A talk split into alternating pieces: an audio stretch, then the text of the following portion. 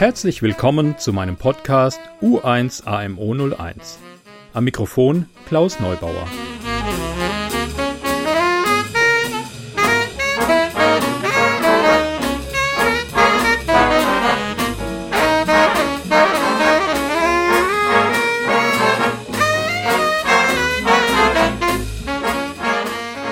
Schön, dass ihr meine zweite Folge eingeschaltet habt.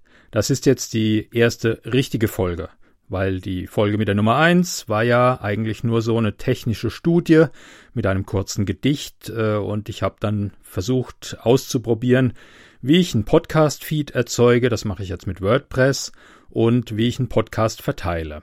Sprich, ich habe diese erste Folge entgegen allen Ratschlägen, die da sagen, mach fünf Folgen auf Vorrat und schieb die nach und nach in den Feed. Ähm, die habe ich alle in den Wind geschossen und habe meine erste Probe an alle möglichen Podcast-Verzeichnisse verfüttert, in der Hoffnung, dass der Feed schon mal bekannt wird und ähm, hatte eben nichts in der Hinterhand. deswegen bin ich jetzt ein bisschen in Druck. Ich muss irgendwas raushauen. Haha. Äh, okay, so schlimm ist es natürlich nicht. Ich habe zunächst folgendes Programm für diese Folge eine Kurzgeschichte von Tschechow, die dauert etwa zehn Minuten. Anschließend werde ich etwas zur Blue Note Big Band erzählen, in der ich mitspiele, und am Schluss gibt es noch einmal ein paar Hinweise auf Hörspiele, in denen ich mitgesprochen habe. So, viel Spaß mit der Kurzgeschichte.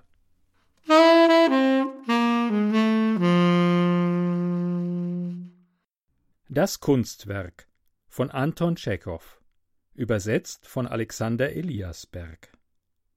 Einen in Nummer 223 der Börsennachrichten eingewickelten Gegenstand unter dem Arm haltend, betrat Sascha Smirnow, der einzige Sohn seiner Mutter, mit süßsaurem Gesicht das Sprechzimmer des Doktors Kaschjelkow.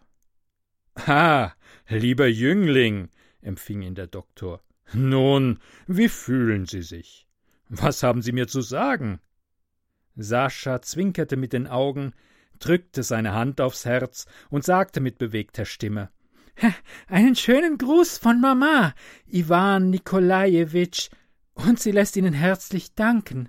Ich bin der einzige Sohn meiner Mutter. Sie haben mir das Leben gerettet.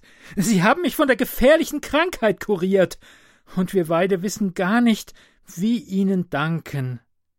Lassen Sie es sein, junger Mann, unterbrach ihn der Doktor, vor Vergnügen schmelzend. Ich tat nur das, was auch jeder andere an meiner Stelle getan hätte. Ich bin der einzige Sohn meiner Mutter. Ähm, wir sind arme Menschen und können Ihnen Ihre Mühe natürlich nicht bezahlen. Ah, wir müssen uns sehr schämen, Herr Doktor, obwohl übrigens Mama und ich, der einzige Sohn meiner Mutter, Sie inständig bitten, als Zeichen unseres Dankes diesen Gegenstand anzunehmen, welcher äh, der Gegenstand ist wertvoll, aus antiker Bronze, ein seltenes Kunstwerk. Gar nicht nötig, sagte der Doktor und verzog das Gesicht. Nein, schlagen, schlagen Sie es uns bitte nicht ab, murmelte Sascha, den Gegenstand aus dem Papier befreiend. Sie kränken sonst mich und Mama. Der Gegenstand ist sehr hübsch, aus antiker Bronze. Wir haben ihn vom seligen Vater geerbt und stets als teures Angedenken aufbewahrt. Mein Papa pflegte alte Bronzen zu kaufen und an Liebhaber wieder zu verkaufen. Mama und ich betreiben jetzt das gleiche Geschäft. Sascha packte den Gegenstand aus und stellte ihn feierlich auf den Tisch. Es war ein niedriger, antiker Bronzeleuchter von künstlerischer Arbeit. Er stellte eine Gruppe dar. Auf dem Sockel standen zwei weibliche Figuren im Eva-Kostüm und in Posen, die zu beschreiben ich weder die Kühnheit noch das Temperament habe. Die beiden Figuren lächelten kokett, und sahen so aus, als ob sie, wenn sie nicht verpflichtet wären, den Leuchter zu stützen, vom Sockel herunterspringen und im Zimmer einen Skandal verüben würden, dessen bloße Vorstellung schon eine Unanständigkeit ist, lieber Leser. Der Doktor sah sich das Geschenk an, kratzte sich hinter dem Ohr und schneuzte sich verlegen. Ja, Das Ding ist wirklich hübsch, stammelte er, aber wie soll ich es nur sagen? Es ist allzu unparlamentarisch. Das ist schon kein Dekolleté mehr, sondern weiß der Teufel was. Wieso? Der Teufel selbst hätte nichts Übleres erfinden können. So ein Ding auf den Tisch zu stellen, heißt doch seine ganze Wohnung versauen. Sie haben so merkwürdige Anschauungen über die Kunst, Herr Doktor, versetzte Sascha beleidigt. Das ist doch ein Kunstgegenstand. Schauen Sie ihn nur an. So viel Schönheit und Anmut, dass die Seele von Andacht erfüllt wird und Tränen in die Augen kommen. Wenn man solche Schönheit sieht, vergisst man alles Irdische. Schauen Sie nur, wie viel Bewegung, wie viel Leichtigkeit, welcher Ausdruck. Das sehe ich alles, mein Lieber, unterbrach ihn der Doktor. Ich habe aber Familie, meine Kinder laufen hier umher, wir haben auch oft Damenbesuch.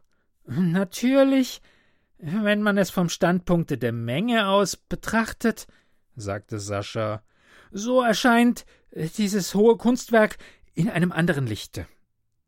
Herr Doktor, Erheben Sie sich doch über die Menge. Umso mehr, als Sie durch Ihre Weigerung, den Gegenstand anzunehmen, mich und meine Mama aufs tiefste kränken. Ich bin der einzige Sohn meiner Mama. Sie haben mir das Leben gerettet. Wir geben Ihnen einen Gegenstand, der unser kostbarster Besitz ist, und und es tut mir leid, dass wir kein Pendant dazu haben. Ich danke Ihnen, mein Lieber. Ich danke Ihnen von Herzen. Grüßen Sie Ihre Mama von mir, aber urteilen Sie doch selbst. Meine Kinder laufen hier herum.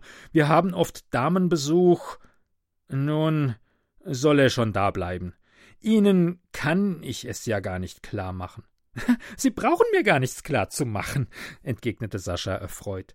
Stellen Sie doch den Armleuchter gleich hier, neben diese Vase hin. Wie schade, dass wir kein Pendant haben. Furchtbar schade. Nun, leben Sie wohl, Herr Doktor. Als Sascha fort war, betrachtete der Doktor lange den Armleuchter, kratzte sich hinterm Ohr und überlegte. Ah, das Ding ist sehr schön, das ist keine Frage, dachte er sich. Es wäre schade, es wegzuwerfen, aber behalten kann ich es auch nicht. Hm, eine schwierige Frage. Wem könnte ich es nur schenken oder stiften? Nach langem Überlegen erinnerte er sich seines guten Freundes, des Advokaten Uchow, dem er noch etwas für einen Prozess schuldete. Ausgezeichnet, sagte sich der Doktor. Als guter Freund wird er sich genieren, von mir für seine Mühe Geld zu nehmen. Es wird sich also sehr gut machen, wenn ich ihm das Ding schenke. Ich bringe ihm mal diesen teuflischen Gegenstand hin. Außerdem ist er Junggeselle und leichtsinnig. Ohne die Sache aufzuschieben, zog sich der Doktor an, nahm den Armleuchter und fuhr mit ihm zu Uchow. Guten Tag, lieber Freund, sagte er zum Advokaten, den er zu Hause antraf.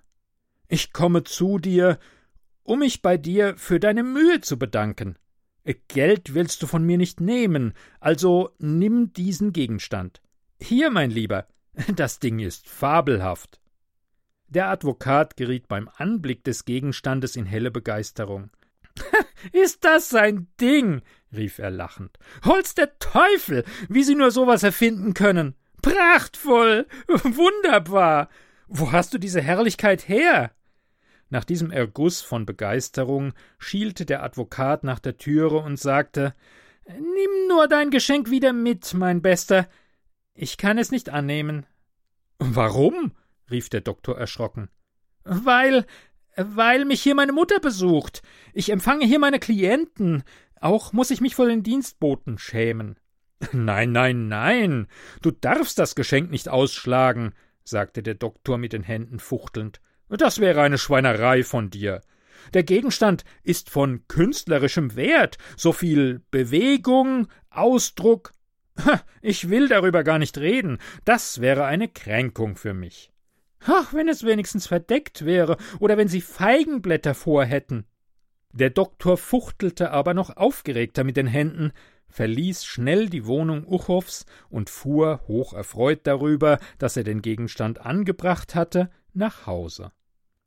Als er weg war, betrachtete der Advokat den Armleuchter, betastete ihn von allen Seiten mit den Fingern und zerbrach sich, gleich dem Doktor, lange den Kopf, was mit ihm anzufangen wäre. Es ist ein Prachtstück, sagte er sich. Es wäre schade, es wegzuwerfen, aber ich kann es auch nicht behalten. Das Beste wäre, es jemandem zu schenken. Halt! Ich schenke diesen Armleuchter heute Abend dem Komiker Jaschkin. Der Kerl liebt solche Sachen. Außerdem hat er heute Benefiz. Gesagt, getan. Am Abend wurde der sorgfältig verpackte Armleuchter dem Komiker Jaschkin überreicht. Den ganzen Abend drängten sich in der Garderobe Schaschkins die Männer, die sich das Geschenk ansehen wollten. Die ganze Zeit tönte in der Garderobe ein begeistertes Gemurmel und ein Lachen, das wie Gewieher klang. Wenn eine der Schauspielerinnen anklopfte und fragte Darf ich? so ertönte sofort die heisere Stimme des Komikers Nein, nein, Mütterchen, ich bin nicht angezogen. Nach der Vorstellung zuckte der Komiker die Achseln, spreizte die Hände und sagte Wo tue ich diesen Dreck hin? Ich wohne ja privat. Mich besuchen auch Schauspielerinnen. Das ist doch keine Fotografie, die man in die Tischlade stecken kann. Verkaufen Sie ihn doch, Herr, riet ihm der Theaterfriseur, der dem Komiker beim Auskleiden half. Hier wohnt in der Vorstadt eine Alte, die antike Bronzen kauft. Fahren Sie hin und fragen Sie nach der Smirnova. Ein jeder kennt sie. Der Komiker folgte dem Rat. Zwei Tage später saß Dr. Kaschjelkow in seinem Sprechzimmer und dachte, den einen Finger an die Stirn gedrückt, an die Gallensäuren. Plötzlich ging die Tür auf und herein stürzte Sascha Smirnow. Er lächelte, und sein ganzes Gesicht strahlte vor Glück. In den Händen trug er etwas, das in eine Zeitung eingewickelt war. Herr Doktor, begann er keuchend, denken Sie nur diese Freude, Sie haben Glück. Es gelang uns, ein Pendant zu Ihrem Armleuchter aufzutreiben. Mama ist so glücklich. Ich bin der einzige Sohn meiner Mutter. Sie haben mir das Leben gerettet. Und Sascha stellte, vor Dankbarkeit zitternd, vor dem Doktor den Armleuchter hin. Der Doktor machte den Mund auf, um etwas zu sagen, sagte aber nichts. Er hatte die Sprache verloren.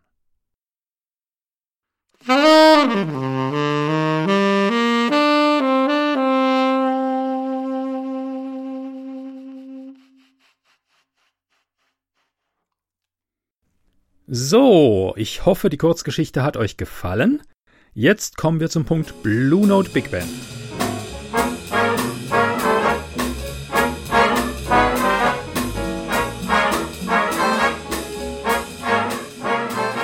Was ist das eigentlich?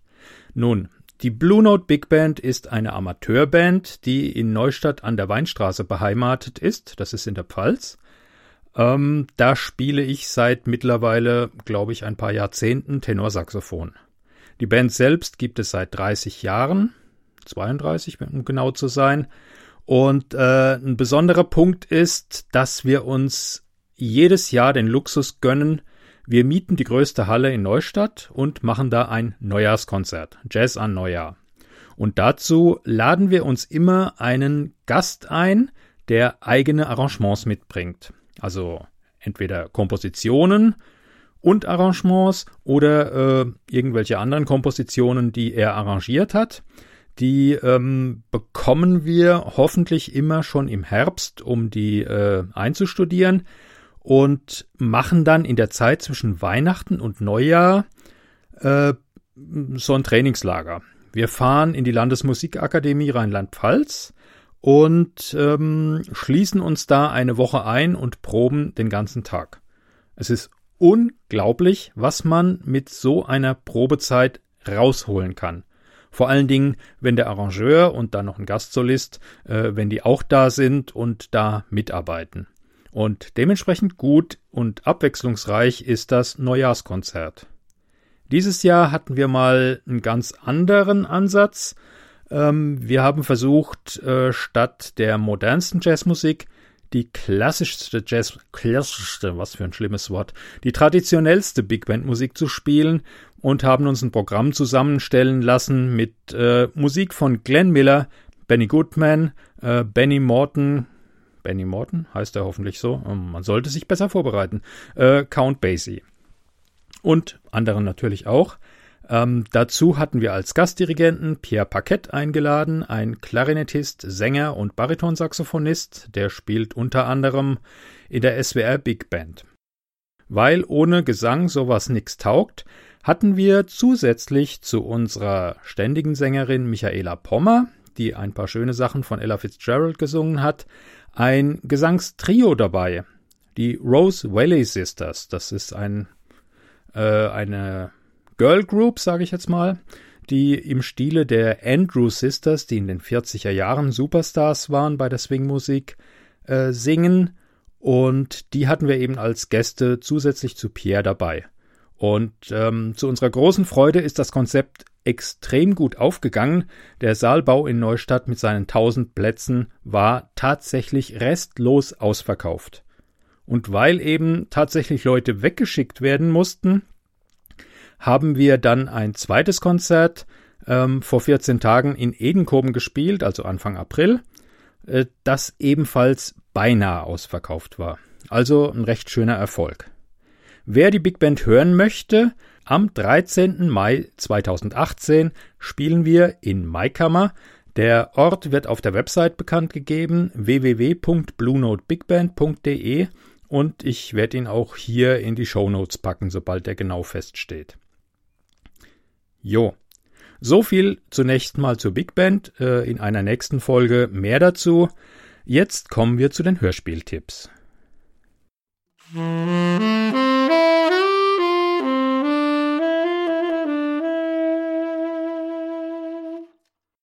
Eine sehr schöne Rolle, die mir außerordentlich viel Spaß gemacht hat, ist die des Zauberlehrlings bei der Zauberin Cassandra.